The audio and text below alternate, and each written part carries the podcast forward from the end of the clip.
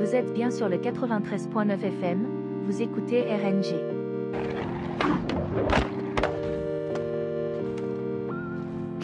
First, the basics of particle blast deflection. Dude, I could beat gaming.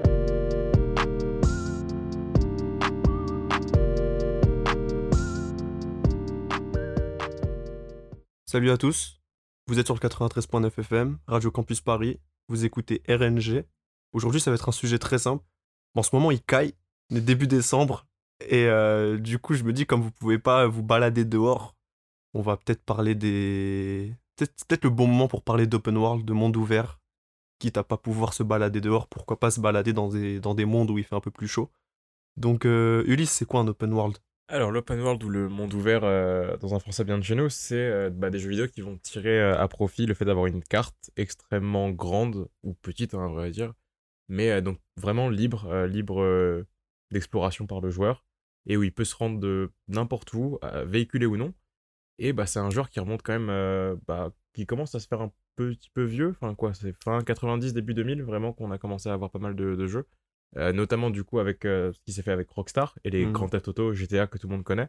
Et je Mhm. pense qu'on va un peu commencer euh, bah, ce sujet, cette émission, en, en parlant de, ouais, de GTA en fait. GTA, c'est simple en fait, c'est un peu la, matérialisation d'un de ce qui est à la base un, fantasme, un rêve pour les joueurs. C'est un rêve de liberté totale en fait. Il y a longtemps, on se disait euh, ah ce serait dingue d'avoir une une zone totalement jouable dans laquelle on pourrait se balader et, ne voir ni le début ni la fin au même moment. Et euh, du coup, le, le- but d'un monde ouvert en fait, c'est de donner l'illusion euh, au joueur qui pourrait aller où il veut en fait et qu'il ait en- donner l'illusion en fait voilà d'une d'une totale liberté. Et le truc, c'est que bah, les, les, open world ont beaucoup évolué, mais s'il y a quand même euh, un maître dans la matière, bah, ce serait Rockstar. On peut se dire, mais en fait, Rockstar, c'est les patrons des open world depuis 2001, en fait. Leur licence GTA, en fait, elle a, elle a tellement changé le game que du coup, on a un sous-genre qui a pris le nom de GTA-like. Et c'est en fait ce sous-genre-là, eh bah, il s'inscrit dans le genre euh, action-aventure, un peu comme le Survival Horror, du coup. Et du coup, en fait, le GTA-like va avoir des, des codes qui lui sont propres, dont le monde ouvert. Parce que du coup, un GTA-like est un monde ouvert, mais un monde ouvert n'est pas forcément un, un GTA-like. Bah déjà, si vous connaissez pas Grand Theft Auto, qu'est-ce que c'est? Grand Theft Auto, en fait, bah ça va...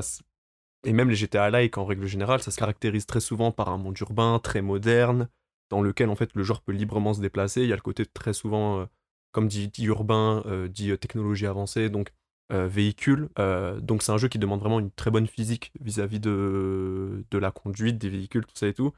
Et euh, il faut qu'il crée une sensation de assez cohérente, en fait, un monde qui puisse avoir ses, ses règles qui lui sont propres. Et il y a souvent une notion de chaos qui est ultra importante, souvent dans les GTA-like, dans ces mondes ouverts-là, où il y a le côté de, comme on peut faire ce qu'on veut, souvent on va faire n'importe quoi, on va tirer sur tout ce qui bouge, on va rouler n'importe comment et, Ouais. et, et s'attirer le, s'attirer la police. Et du coup, bah, malgré le voilà euh, que Rockstar soit un peu le patron dans le dans la forme, il y a un côté de GTA, c'est pas non plus qu'un monde ouvert. C'est-à-dire que Rockstar a su quand même, avec le temps, euh, rajouter des choses À leur titre. et, à leur ouais. titre et tout, à leur donner une véritable personnalité, parce que chaque génération a un peu son, son Grand Theft Auto préféré. Moi, je sais que moi, ma génération, je suis né en 2001, je sais qu'on a beaucoup été marqué par GTA 4, euh, beaucoup été par mes- GTA 4, je sais que la génération de mon grand frère, par exemple, euh, donc entre 95 et 2000, ça va beaucoup être GTA San Andreas, GTA Vice City, euh, donc tous ces titres qui ont vraiment en plus genre leur euh, chacun un peu sa personnalité. Je sais que bah Vice City ça va être un ça va être un ça va reprendre la ville de Miami, ça va être dans les les, les 80s. Euh, donc on a un côté un peu Miami Vice assez stylé, voilà, assez cool. Euh, San Andreas, ça va être dans la ville de Los Santos, qui est un, de un Los Angeles, fake euh, Los Angeles. Du coup, GTA 4, ça va être Liberty City, qui est bah, New York City. Et du coup, bah, chaque GTA a quand même sa personnalité, que ce soit vis-à-vis de son ton, sa narration. Par exemple, GTA 4, je sais qu'il y a un côté un peu sérieux, un peu. Il y a une, Ouais. une importance sur le drama qui est assez présente. GTA 5, c'est un peu plus un peu plus décalé, un peu plus déconnant, un peu plus funky, euh, que j'aime beaucoup aussi, bien sûr. Mais voilà, c'est-à-dire que Rockstar a été le patron, Rockstar est encore le patron des, des open world, on peut le dire, mais ça leur a pas empêché, voilà, de à chaque fois rajouter des choses. Il y a un côté de Rockstar, c'est tellement devenu un mythe, une légende dans, euh, dans le- l'esprit commun ça. que euh, à chaque fois que Rockstar parle, bah on écoute. C'est qu'un studio, mais il faut se dire qu'en termes d'influence, ils sont euh, limite tout influ- autant influents que des gros constructeurs comme PlayStation ou Xbox. Donc à vous dire à quel point Rockstar s'est fait un nom. Aucun autre studio n'a réussi vraiment à, à truc. Et tout ça, ça s'est basé sur, euh, sur euh, bah, c'est les patrons de l'open world en fait. En fait, je pense que ce qui est aussi assez euh, cool avec Rockstar, et surtout avec même GTA V précisément, c'est qu'on se rend compte que ce qu'ils ont testé et ce qu'ils ont mis en place dedans, bah, ils l'ont ils l'ont mis en place avec euh, c'est Midnight Club Los Angeles, c'est ça? Mhm. Mais donc toute la conduite, qui est un élément principal d'un GTA-like et d'un GTA tout court, elle a été euh, affinée là. Et pour ce qui est des gunfights et des séquences de tir, bah, c'est dans le Max Payne 3, qui de base est une licence de Remedy, et donc a été confiée à Rockstar, et où là, bah, ils ont testé du, du bullet time, Mhm. donc euh, plein de petites séquences. Le bullet time, c'est un ralenti, c'est ce qu'il y a dans Matrix par exemple. Euh, vraiment l'idée de tirer, d'avoir un ralenti avec toutes les balles qui fusent. Et tous ces éléments-là, on le retrouve avec la. Déjà avec Red Dead 1 par exemple, Mhm. mais aussi dans GTA V avec la. Je crois que c'est la capacité spéciale de Michael. De Michael qui peut ralentir. Ouais, le qui peut ralentir le temps et tout ça. Donc euh, je trouve que c'est assez cool de, de voir comme ça qu'ils ont e- testé, expérimenté plein de choses dans leur titre pour en faire un best-of avec GTA V. Et euh, ça m'amène un peu naturellement vers euh, bah, la formule du monde ouvert. Et moi, ce qui m'intéresse avec le monde ouvert, par exemple, ça va être le, le parti pris de Ubisoft et des autres studios fait, qui sont partis sur la formule d'un Assassin's Creed ou d'un Far Cry. Assassin's Creed 2, même la saga Assassin's Creed qui est quand même, je pense, assez populaire pour pas trop avoir besoin de s'épancher dessus. Elle, est- elle a été créée en 2007. En 2009, il y a Assassin's Creed 2 qui se passe en Italie. Et c'est vraiment le jeu où là, l'une des plus grosses critiques du premier, c'était qu'on était un peu trop. euh, Il n'y avait pas grand chose à faire finalement. Et euh, tout le monde se disait, ok, il y a des quêtes. Et la quête principale qui est l'idée de tuer des ennemis, euh, faire des assassinats. Et dans le 2, il a fallu varier un peu la formule. Donc on a introduit des quêtes FedEx, euh, le fait de récupérer des collectibles, donc des plumes de pigeons, des drapeaux. Des choses que je trouve vraiment pas top. Je pense que ça a vraiment. Je pense que c'est une des directions qui a presque pourri le genre sur ces dernières années, enfin si on devait vraiment être honnête. Mais je pense que voilà, c'est quelque chose qui, euh, à l'époque en tout cas, euh, faisait du remplissage, mais où c'était euh, c'était pas gênant, notamment parce que l'histoire était là pour porter bah, l'aventure, la rythmer. Actuellement, en 2023, c'est des, des choses où on est beaucoup plus dur, notamment même avec Far Cry 3, donc en 2012. Donc pareil, licence de chez Ubisoft, où on est sur une île paradisiaque, on doit tuer des méchants. Une des mécaniques qui a été apportée, c'est celle de devoir cartographier en fait la map, la carte, avec des, des tours de contrôle, des tours de surveillance Mhm. qu'il faut attaquer, des avant-postes. Et ça a été repris donc avec Far Cry 4, Far Cry 5, Far Cry 6, Far Cry Primal. Enfin, tous les Far Cry ont à peu près euh, fait ça. Et tous les jeux en Far Cry à la plage, Far Cry dans l'espace, Far Cry. voilà, c'est un peu. euh, Chaque Far Cry a vraiment repris cette, cette formule à l'identique. Et c'est un peu dommage. Et en même temps, c'est. Je pense un peu le postulat qu'on peut faire avec le monde ouvert, je pense que Swill va être d'accord avec moi, qui est que au tournant des années 2010, notamment avec la génération Xbox One, PS4, 2015 à peu près. ouais, vers vraiment, allez, on va dire 2015, il y a eu un- une vraie. euh, On en a marre. Ouais, non, on en a marre parce qu'il y a une, une espèce de vraie passion un peu pour le, pour le Bah, monde ouvert. le Tout le monde a voulu en faire en C'est fait. que dans le. Enfin, surtout dans le AAA, parce qu'il faut dire qu'un monde ouvert, c'est- ça demande énormément de ressources. Et sauf que du coup, dans l'industrie AAA, c'est devenu limite un standard de qualité en fait. C'est-à-dire que souvent, quand on est un- c'est un gros jeu, euh, c'est un gros jeu AAA qu'on va payer 70 balles, bah limite, les gens attendent. C'est-à-dire que c'est pas forcément que l'industrie qui propose ça, c'est qu'il y a une demande quand même. Il y a quand même une demande. Euh, les gens aiment les open world. Et parce que oui, c'est quand même ultra agréable de dire oui, on peut aller où on veut quand on veut, on n'est pas forcément dirigé. Mais euh, il y a un côté euh, un peu ras-le-bol là, surtout depuis 2-3 ans, j'ai l'impression, où bah on en, veut un peu plus. En fait, c'est pas forcément qu'on veut moins ou plus d'open world, on veut des open world Qui différents. plus fini aussi, qui- enfin, qui soit Mm. peut-être plus abouti dans des propositions plus intéressantes. C'est ça, on veut pas juste que le- le- le- l'open world soit là pour faire joli et que euh, c'est un jeu, voilà, l'open world est là. Non, on veut que l'open world soit aussi au centre de, euh, de l'expérience. tout à fait. Bah, je pense que un des éléments en plus avec le tournant qui marque aussi un peu le peut-être le virage sur les attentes qu'on en a, c'est donc ouais tu disais 2015, année je pense assez importante vu que ça amorce The Witcher 3, Mhm. qui est euh, bah, du coup la saga The Witcher qui est maintenant aussi extrêmement connue. À la base, c'est une euh, une série de romans euh, polonais, si C'est ça, pas, polonais. qui est un peu l'équivalent de leur Seigneur des Anneaux, vraiment très populaire et tout en Pologne et dans le monde. Et les jeux développés par CD Projekt Red, euh, ceux qu'on dernièrement fait Cyberpunk 2077, Également polonais, du coup. P- polonais également, ouais. Bah, ils ont fait vraiment euh, The Witcher 1 et 2 qui ont été des jolis succès critiques, mais un Très peu niche. mesurés. Ouais, très niche. Euh, le 2, il commençait un peu à monter, mais ça va. Et en fait, c'est The Witcher 3 qui a totalement explosé, qui a eu un virage open world là où le 2, ça restait euh, un jeu semi-ouvert, donc avec plein de petites zones. Et The Witcher 3, bah, c'est un, c'est un classique. C'est vraiment, euh, si on fait un top 50 des meilleurs jeux de tous les temps, même si on regarde, je pense, n'importe quelle rédaction, en général, il y a The Witcher 3 qui est une fois sur deux, même neuf fois sur 10, qui est, qui est dans le top. Parce qu'il a permis de montrer qu'avoir un monde ouvert, ça veut pas juste dire qu'on se balade euh, à cheval ou dans des zones très très grandes et, puis il n'y a rien à y foutre, quoi. Là, l'intérêt, c'est que chaque quête annexe, chaque quête euh, qu'on suit tout simplement avec Geralt, elle est extrêmement bien écrite, extrêmement bien finie.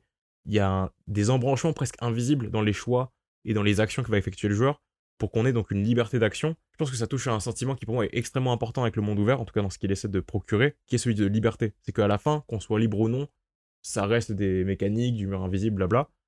L'important c'est qu'on se sente libre, c'est qu'on ait cette sensation de se dire ok je pensais pas que le jeu me permettrait de, de le prendre dans tous les sens, de jouer avec lui et je peux le faire. Par exemple, les Batman Arkham, les jeux de Rocksteady ou même les derniers Spider-Man, c'est des jeux très codifiés. Moi je pense que c'est ce qui me gêne avec l'open world, c'est que c'est très codifié. Rockstar aussi fait un peu ça, mais il y a beaucoup de monde ouvert, ils sont vraiment genre dans des boîtes, dans des cases, et chaque euh, point d'interrogation, chaque annexe va être vraiment listé avec euh, de la proximité ou de l'importance, un, niveau à atteindre pour, euh, pour la faire. Et The Witcher 3, il vient et il te dit eh, si tu trouves tel artefact dans la forêt et que tu le ramènes à un gamin, alors avant même que tu aies lancé la quête, bah, il va prendre ça en compte. Il y aura une ligne de dialogue pour te dire oh, t'as déjà retrouvé ma voix, etc. Donc, ouais, je pense que 2015, c'est l'année où on s'est dit on peut avoir des standards plus élevés que oh la vache, je peux conduire une voiture et aller où je veux, c'est absolument le meilleur jeu de tous les temps. Ou juste mettre des points d'interrogation sur la map. Voilà. Euh. Mais oui, du coup, je pense que les. Bah, déjà, les joueurs en demandent un peu plus parce que, ouais, depuis 2015, euh, il y a un ras-le-bol, mais moi, je pense que ce ras-le-bol, il est aussi dû parce qu'on a quand même eu des open world qui sont absolument extraordinaires. Euh, des propositions qui ont vraiment, je pense, montré que bah, l'open world peut être au centre de l'expérience, pas juste un, un gimmick, un, gadget, un truc qui est là juste parce qu'il faut qu'il soit là. Non, non, on peut vraiment prendre l'open world, le tordre, proposer des choses qu'on n'a qu'on a jamais vues encore.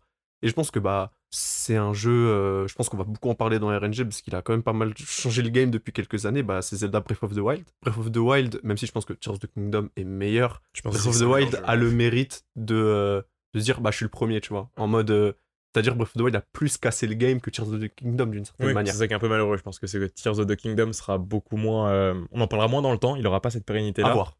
On sait pas encore. Ah, on verra. Mais en tout cas, pour l'instant, c'est ce qui je pense est un peu dommage. Il aura pas cette pérennité là où Breath of the Wild de là. Mais on en parlera plus tard. Déjà, je vais te laisser parler de Breath of the Wild parce que c'est comme un, un, gros bébé. Voilà. Du coup, on est en, mars 2017 et ce qui va se passer, c'est que bah le, ce jeu-là qui va sortir, bah, c'est Zelda Breath of the Wild.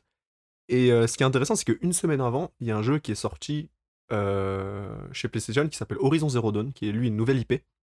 Et euh, c'est je pense que ce cas-là est la meilleure manière de représenter un peu toutes les problématiques de l'open world et, aussi les meilleures choses aussi. C'est-à-dire que Breath of the Wild a vraiment changé le game. On s'est vraiment dit, ok, on peut vraiment faire des open world de ouf. C'est un peu un. Là, je pense que ça. Depuis quelques années, c'est un peu le porte-étendard des open world. Et Horizon, ce qui est intéressant avec du coup Horizon, qui lui sort une semaine juste avant, c'est Horizon, c'est un jeu qui est globalement très apprécié, euh, qui est assez populaire, tout ça et tout, qui est super bien vendu, c'est un peu une réussite. Le, truc avec Horizon, c'est qu'il représente vraiment le moins bon ou le meilleur de ce truc-là, c'est que ça va être l'open world le plus vanille, où en fait il va te mettre un, open world qui est vraiment euh, pas spécialement euh, intéressant en fait, alors que c'en est un. Et, le... et c'est un jeu qui a d'autres qualités, c'est-à-dire que Horizon Zero Dawn, on est dans un futur dystopique où en fait l'humanité retourne un peu à l'âge de pierre, euh, qui retourne vraiment à des temps. Euh, voilà, euh, on a l'impression d'être à la préhistoire limite, sauf que bah, le, le, le, monde, la technologie, elle a évolué et du coup, on est face. on est dans un monde où il y a des robots, dinosaures, animaux, tout ça et tout. En gros, le postulat, c'est un peu la famille Pierre à Feu qui rencontre Terminator. Ouais, voilà, c'est un peu ça. Et, et, du coup, la meilleure qualité du jeu, c'est clairement, je trouve, moi, je pense, c'est ses combats. En fait, c'est ses machines, en fait. C'est un côté vraiment un peu Jurassic Park, un peu. Ce côté. Ouais, on se bat contre des machines absolument énormes. Elles sont super bien animées, c'est vraiment assez époustouflant. Sauf que euh, tout le jeu ne tourne pas autour de ça, en fait. L'open world ne va pas, en fait, prendre les bonnes euh, initiatives vis-à-vis de ses qualités, en fait. Et, euh, et l'open world est un peu trop gadget, et, et je pense que ça permet de, de, de faire du coup la, la, comparaison avec Breath of the Wild, c'est que Breath of the Wild, Breath of the Wild, c'est l'open world, et l'open world, c'est Breath of the Wild en fait. C'est-à-dire, il y, a une osmose entre les deux, où du coup, euh, ce qui se passe avec, euh, avec Breath of the Wild, c'est que le jeu, il y a, y a, un article que j'ai lu euh, sur Point Think. Je sais pas qui a écrit cet article, mais en tout cas, vraiment, je fais la, la grosse dédicace au poteau qui a écrit ça parce que franchement, c'est exceptionnel. Je vous invite vraiment à, lire cet article sur Point Think. C'est qu'il a fait un article sur en fait toute son aventure sur Breath of the Wild et Tears of the Kingdom, où en fait où il va expliquer en fait, euh, en fait, il va pas dire des choses qu'on n'a jamais vues, au contraire, qu'est-ce qui n'a pas été dit sur Breath of the Wild? Et lui, en fait, il va réussir un peu à condenser, à, à mettre des mots sur un peu toutes ces idées et ces takes qu'il y a eu sur Breath of the Wild, et les dire de manière assez simple et assez bien les condenser. Par exemple, il dit la phrase dans Breath of the Wild, il dit tout est secondaire, donc tout devient principal en fait. C'est-à-dire comme à aucun moment le jeu te dit où aller spécifiquement, bah du coup c'est le joueur lui-même qui, euh, à travers, euh, va faire confiance à son intuition, à se dire ah est-ce que je vais par ci, est-ce que je vais, est-ce que je vais par là, et du coup c'est un peu, euh, je sais que ça c'est un peu un, un take qui arrive souvent avec euh, certains grands jeux, c'est que chacun a son chacun a son Breath of the Wild, chacun a sa propre aventure, Mm. à sa à sa à, son- à sa propre expérience. Je sais qu'il y a eu un peu ces mêmes choses avec Skyrim où où euh, chaque aventure dans Skyrim était un peu différente de l'autre. Ouais. Mais Breath of the Wild c'est encore plus parce que Nintendo a tellement eu euh, j'ai envie de dire le courage pour pas utiliser un autre terme euh, de, de, de prendre en plus sa licence la plus, la plus appréciée et de se dire euh, Eh, on va tout refaire à la base et je suis en mode c'est un pari qui est réussi et donc ouais Breath of the Wild a un peu changé le game et je pense que c'est à partir de là que les joueurs ont commencé à se dire ouais The Witcher 3 euh, Breath of the Wild où les gens commencent à se dire ouais on peut vraiment avoir des open world absolument dingues pourquoi c'est pas la norme? Après, c'est c'est ça qui est assez intéressant, je trouve, c'est que ces deux propositions qui sont, ex- qui sont faites, qui sont radicalement opposées en même temps, et, et qui sont toutes les deux viables, mais pas du tout sur les. Elles ont pas les mêmes forces. En fait, c'est ça. C'est que Mhm. là où, The- où Breath of the Wild, par exemple, moi je suis un peu moins sensible parce que justement chacun a son expérience, mais du coup j'ai l'impression de me perdre dans le jeu. J'ai l'impression de pas savoir où aller, de pas ressentir l'appel de l'aventure, gro- grosso merdo. Bah, The Witcher 3, il a un peu plus ce côté très euh, beaucoup plus fermé, il y a moins d'ouverture euh, dans son approche, et c'est plus dans sa narration et dans la façon dont il est, euh, il est peaufiné sur plein de petits détails aussi techniquement. Parce que Breath of the Wild, c'est ça qui est assez drôle, je trouve, surtout avec Horizon, c'est que techniquement le jeu il tourne sur une Switch, euh, c'est un jeu Wii U à la base, Il tourne en 900 il tourne en 900p, euh, il est aliasé de partout, il tourne même pas à 30 FPS. alors qu'à côté Horizon euh, Voilà, Horizon, c'est un jeu qui sort sur une PS4 qui était quand même encore dans la fleur de l'âge. euh, Encore aujourd'hui, Et encore aujourd'hui, le jeu est très très beau. quoi. C'est une grosse, c'est une belle petite claque technique encore aujourd'hui. Donc, ces deux propositions qui, je pense, un peu montrent les, les axes que pourrait prendre en tout cas le genre. C'est-à-dire soit aller sur une ouverture totale, vraiment Breath of the Wild, c'est ça, c'est la représentation maintenant et le porte-étendard d'un style de jeu qui met le, le joueur au centre de l'expérience. Te dit fais ce que tu veux, je suis là pour être cohérent et construit autour de toi. Là où The Witcher 3, c'est plus euh, un jeu qui est construit sur lui-même, avec ses mécaniques, ses personnages, son lore, et c'est à, à chacun d'aller le découvrir, mais, euh, mais il va être porté par une narration, il va être porté par finalement un rythme qui est, beaucoup, qui lui est un peu plus imposé. Voilà, euh, qui lui est imposé et où il est moins euh, maître en tout cas de, de son aventure euh, à ce niveau-là. Ne quittez pas. Vous êtes toujours sur le 93.9 FM. Vous écoutez RNG.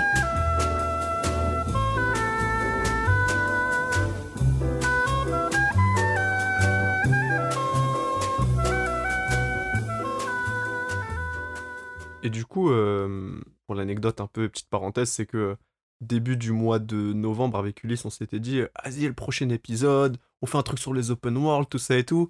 Quelques jours plus tard, il y a Rockstar qui tweet, euh, il y a GTA 6, le trailer de GTA 6 qui arrive, donc euh, on s'est dit en fait, il fallait qu'on parle de GTA 6. Et, et oui, parce que là, on peut, on peut pas ne pas en parler, on fait un épisode sur les open world.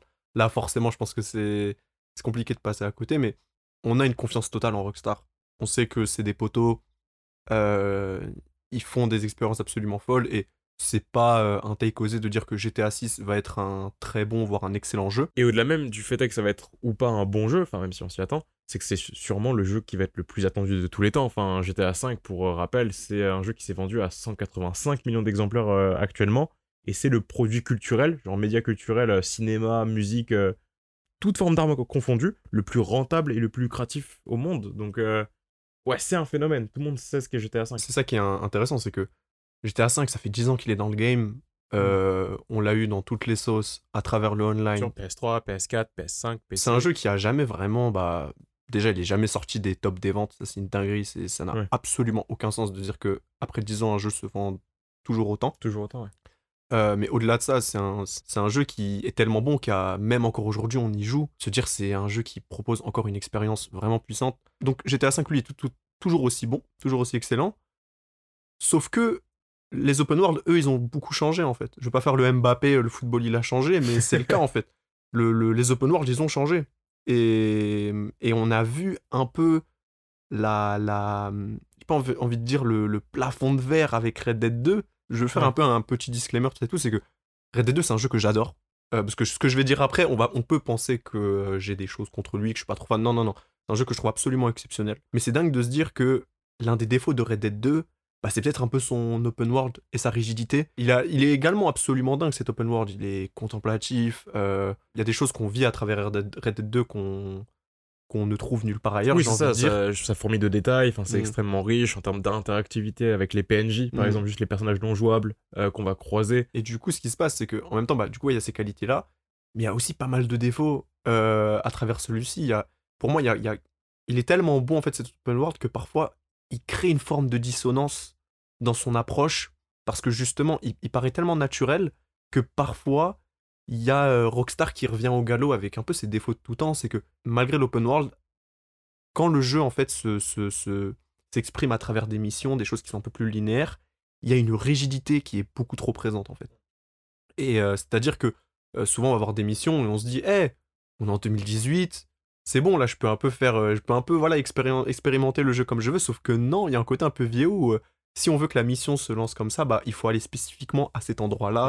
Euh, moi, je me souviens d'un moment qui m'avait vraiment frustré où euh, si fallait que je livre euh, une, une calèche, une sorte de diligence en fait, et si elle n'était pas posée spécifiquement à un endroit précis, la mission se terminait pas en fait. Et j'étais en mode, c'est des petits détails comme ça Ouais. que euh, aujourd'hui, bah, on est beaucoup plus critique en fait. Et c'est pour ça que moi, je me suis toujours posé la question pourquoi je préfère Red Dead 1 à, à Red Dead 2 et pourquoi je pense ouais clairement que Red Dead 1 est un meilleur jeu que Red Dead 2, je le pense sincèrement.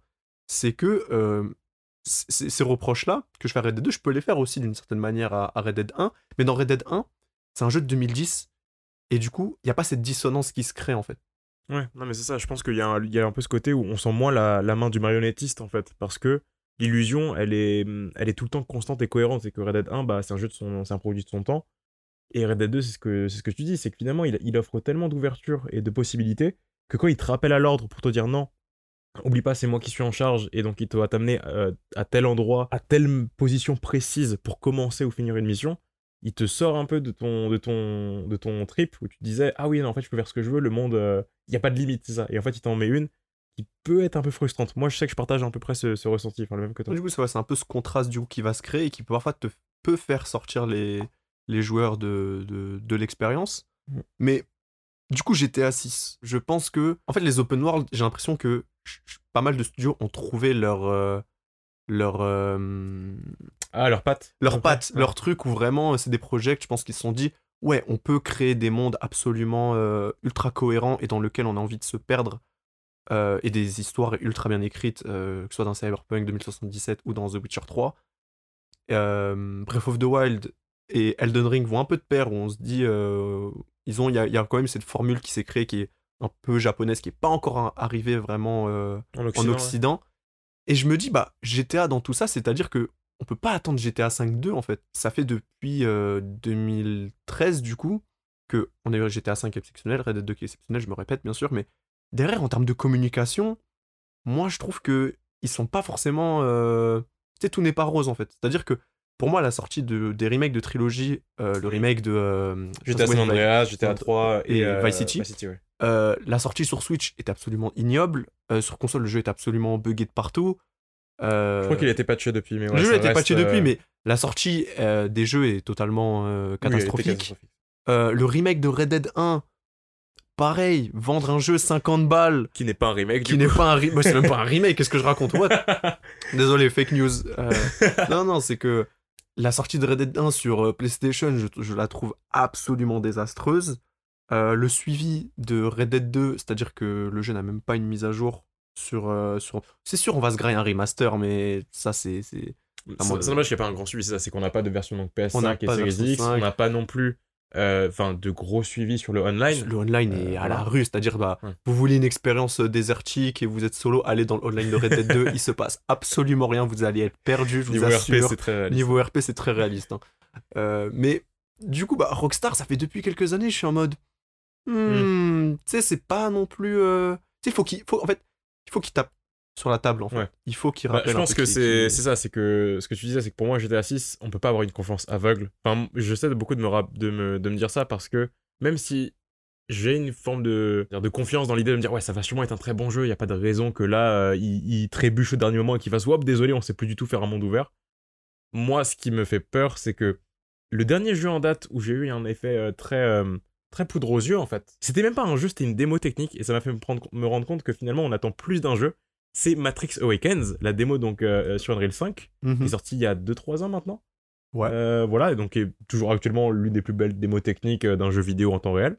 Et euh, ce qui est assez intéressant, c'est qu'à la fin de cette démo où vous jouez donc euh, genre Neo et Trinity, enfin vous voyez ce qui se passe, on arrive dans le monde de Matrix et dans une ville qui est vraiment l'open world qu'on rêverait tous de voir, c'est-à-dire vraiment un, un GTA-like. euh, et quand la séquence arrive, on se dit, c'est pas possible qu'on puisse rouler et conduire une voiture dans cette ville. C'est impossible avec le nombre de détails. Et en fait, on se met à côté d'une voiture, on appuie sur carré ou triangle. Et, hop, Réflexe GTA like, tu vois. et là, pop, on est dans une voiture. Et y a- sur le coup, je me rappelle vraiment que ma mâchoire, elle s'est décrochée en mode Oh mon dieu. Et donc, je conduis un peu, je suis là en mode Oh, le jeu est à 23 FPS, mais c'est la chose la plus dingue que j'ai vécue de ces dernières années. Et en fait, ça dure 10 minutes. C'est ça qui est assez con, c'est que une fois que le sentiment d'émerveillement et qu'on. Qu'on est quand même très pourri gâté, je pense, en tant que gamer et joueur, c'est que. Alors que c'est l'une des plus belles choses qu'on qu'on voyait à ce moment-là, au bout de 10-15 minutes, je commençais déjà à voir les défauts et à me dire Ouais, c'est une démo technique finalement, il n'y a pas grand chose à faire à part rouler en ville. Il n'y a pas grand chose à visiter, il n'y a pas beaucoup d'activités. Donc, même si on attend de GTA 6 une claque technique ou quelque chose d'extrêmement beau, s'il est trop artificiel, vide et dénué d'intérêt, c'est que si le monde est vraiment trop rigide en fait, bah on risque de se faire chier. Et moi, c'est ça, je pense que les standards ont fait qu'avec là, comme tu dis, Breath of the Wild, Elden Ring, ou des jeux qui juste arrivent tout le temps à t'émerveiller parce qu'ils ont du contenu, non pas parce qu'ils sont genre euh, techniquement à la pointe.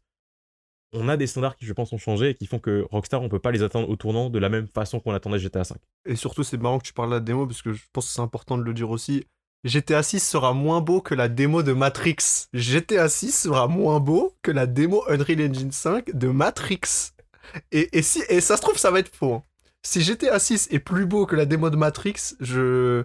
J'arrête de jouer. Ouais. Les gars, comparez pas une démo technique d'un moteur. euh, d'un moteur qu'on contrôle même pas encore Oui, c'est ça qu'on découvre encore à peine. à un jeu qui est en développement depuis, depuis belle depuis lurette, un ouais, belle ouais, lurette. 7-8 ans, quoi. Ouais. Euh, J'aimerais que le jeu soit aussi beau, hein. Mais euh, je vous le dirais que spoiler, ça le sera pas. Voilà, J'aimerais mettre un peu, parce que j'ai vu des takes un peu comme ça sur son Twitter. Ouais, ouais. Et, bien sûr. euh, et non, non, ça sera pas aussi. Mais on, on espère quand même voilà, que ça sera, dans tous les cas, un grand jeu, comme tu dis. On, on espère vraiment. euh, on l'attend au tournant, c'est sûr qu'il y a une excitation. Même nous, euh, nous deux, on, sous les mois, on est quand même extrêmement excités, rien qu'à l'idée de la bande-annonce qui devrait sortir là Ah, début décembre. Et, et voilà, on, on parlera de ça après en temps et en heure. On verra, il sortira sûrement dans deux ans, peut-être Mhm. plus 2025 que 2024. Je, colle euh, rentrée 2025. Rentrée 2025 Septembre 2025. euh, Voilà. Mais en attendant, du coup, peut-être la rentrée 2025, on va peut-être pouvoir vous conseiller du coup bah, des titres euh, que sous les mois avons aimés et qui sont pour nous peut-être des références du monde ouvert. Des open world, ouais. Ouais. Du coup, j'en ai deux. Le premier, c'est Saints Row The Third, le, Hmm. le troisième Ouais. opus de la série, qui est, qui est dans. Il fait partie de mes jeux préférés. hein. Je sais que j'ai un top, tout ça et tout. Peut-être qu'un jour on fera un épisode sur un top. Ah, peut-être. et, euh, et Saints Row Third est dedans parce que c'est un, c'est un GTA-like totalement barré et, et de- démesuré de, de, comme tu disais. euh, genre vraiment, GTA-like, il y, a y toujours un aspect de chaos, mais dans Saints Row, c'est totalement, euh, totalement le cas.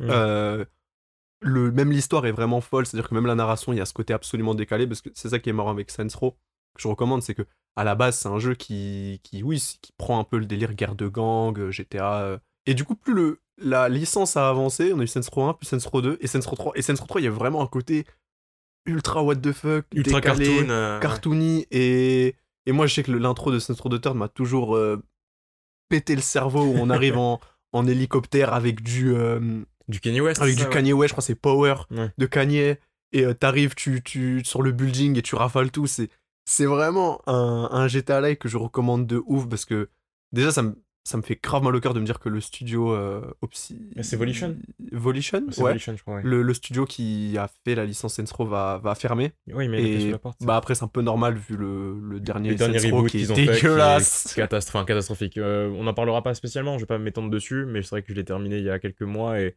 c'est un, c'est un titre qui aurait pu euh, avoir de belles choses à proposer, mais qui est juste un, un très très très mauvais GTA-like et un très mauvais Saints Row aussi en Mais fait. voilà, en tout cas, bah, jouez pas à ce Saints Row là, jouez à Saints Row 3. c'est. Vous allez kiffer. Franchement, c'est c'est totalement barré. Vous allez taper vos barres. C'est. Ah, Saints Row 3, ouais. Ok. Euh, moi, ma recommandation, ça serait là, de, pour parler d'open world, je pense, de parler de Death Stranding, qui est bah, le tournant, le premier jeu de Kojima avec euh, Kojima Studios, c'est ça? Ouais, c'est ça. Euh, quand il a, depuis qu'il avait quitté Konami, après MGS5. Kojima etc. Productions. Kojima Productions, voilà, c'est ça, merci. Et donc en fait, Death Stranding, pour moi, c'est le jeu qui se rend d'un point A à un point B, c'est l'activité principale d'un monde ouvert.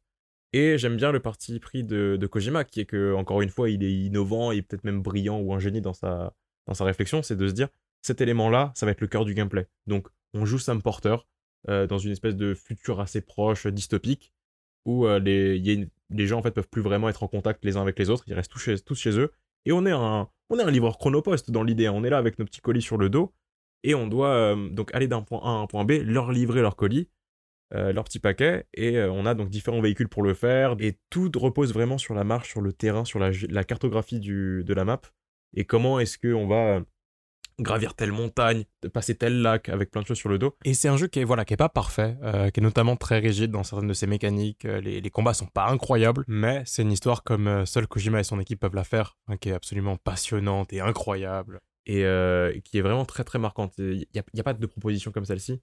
Et donc pour moi, je, je vous la recommanderais. Jeu euh, sorti sur PS4, PS5 et PC. C'est ça. Et qui est euh, maintenant à une vingtaine, trentaine d'euros en général. ça Ouais, allez-y, hein, franchement.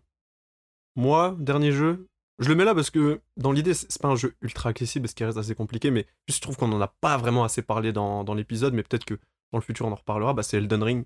Oh oui, c'est vrai. C'est que euh, on a beaucoup parlé de Breath of the Wild, logique, mais ce qui est bien avec Breath of the Wild, c'est qu'il a fallu attendre 3-4 ans Ouais. après Breath of the Wild pour avoir un, un digne héritier, j'ai envie de dire, euh, à Breath of the Wild, où on se dit, ok, on peut faire, on peut apprendre les bonnes leçons en fait. Et Elden Ring, du coup, bah, c'est pas le jeu le plus accessible, clairement. Même si.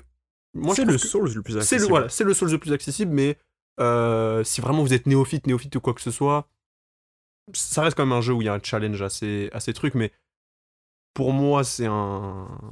Je vais, je, vais, je vais pas répéter ce qui a déjà été dit sur le jeu, mais c'est un jeu absolument, euh, absolument incroyable qui euh, se dit Ah, ok, toute, toute cette culture qu'on a créée, toute cette, cette formule-là, en fait, de- du Souls-like qui a, qui a- été mis en place par From Software, et ils se disent euh, Eh, bah en fait on peut aussi en faire un open world et créer une expérience de 110 heures. C'est dingue de dire que les mecs ils se disent pour finir le jeu, si tu prends ton temps, t'en as pour 110 heures.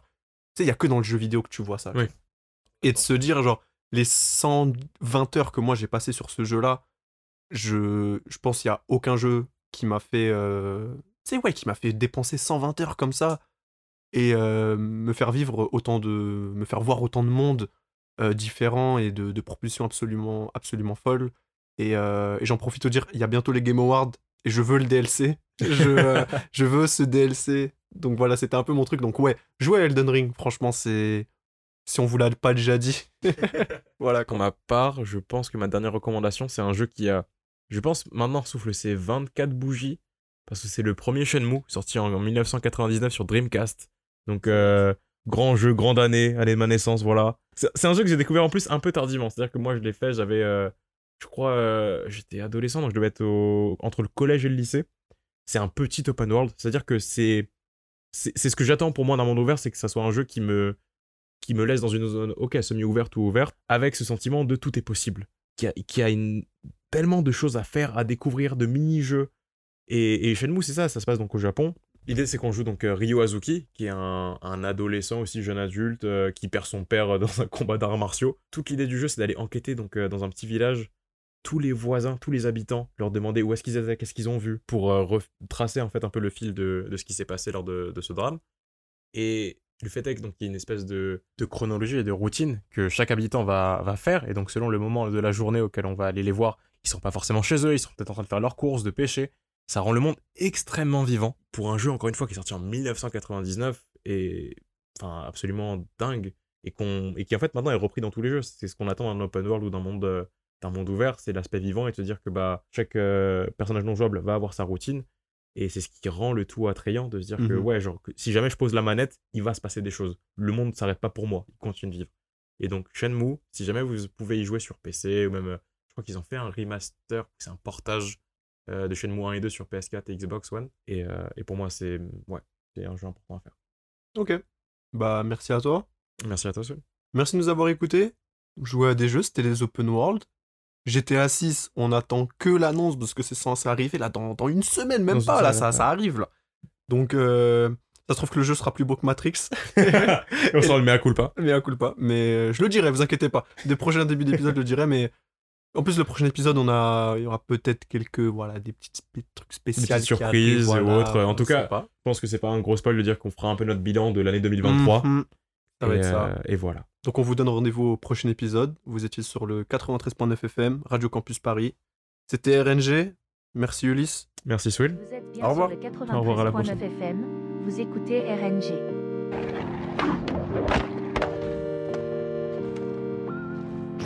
First, the basics of particle blast deflection. Dude, I could beat gaming.